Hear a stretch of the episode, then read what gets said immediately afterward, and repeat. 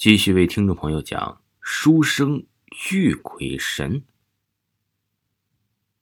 这书生啊，见神像没有怪罪自己，书生干脆在荷花池的水面上默写自己背过的文章。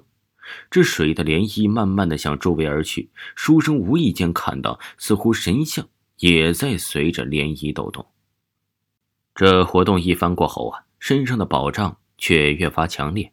似乎自己成了一个大胖子，甚至手指在水面上书写文字也要十分费力了。肚子里的饥饿感再一次如潮水般一波波袭来。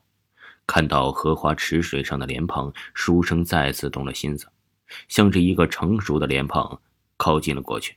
不知道是不是错觉吧，书生感觉神像的眼睛看了过来，抬头看去，神像却依旧保持着一个姿势，没有动过。伸手在莲蓬上摸了一下，神像的声音再次传来：“跟你说过了，那莲子你不能吃。”这次的声音严肃了许多，甚至多了一些阴沉。书生浑身一个激灵，似乎从温暖的冬天忽然掉到了冰窖一般。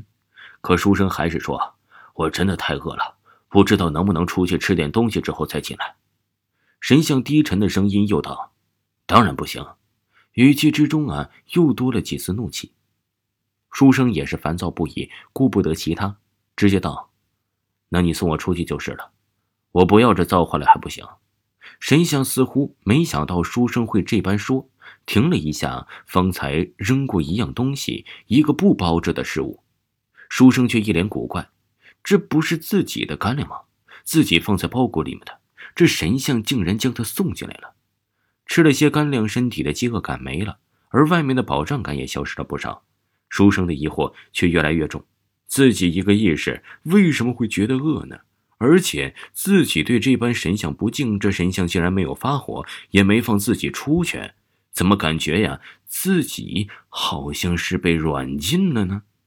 书生啊，又把注意力放在了身边的莲蓬上，这些莲子看起来个个饱满，且香郁浓厚。只是不知道是不是山清水秀？难道是水中灵气充裕，才能培育出这般香气的莲子吧？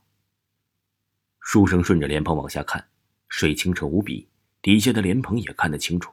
书生就将手伸了下去，摸向了那个莲藕，然后一声叹息从神像那边突然传了过来。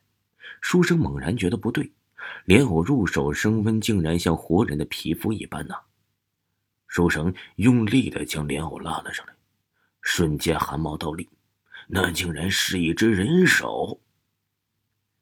这周围的景色毫无征兆的发生变化，清澈的河片池啊，顿时血红一片，扑面的腥味传来，每一朵荷花竟然都是一个人头。书生突然想到啊，原来是神像给他带过来的，让他慢慢的静坐。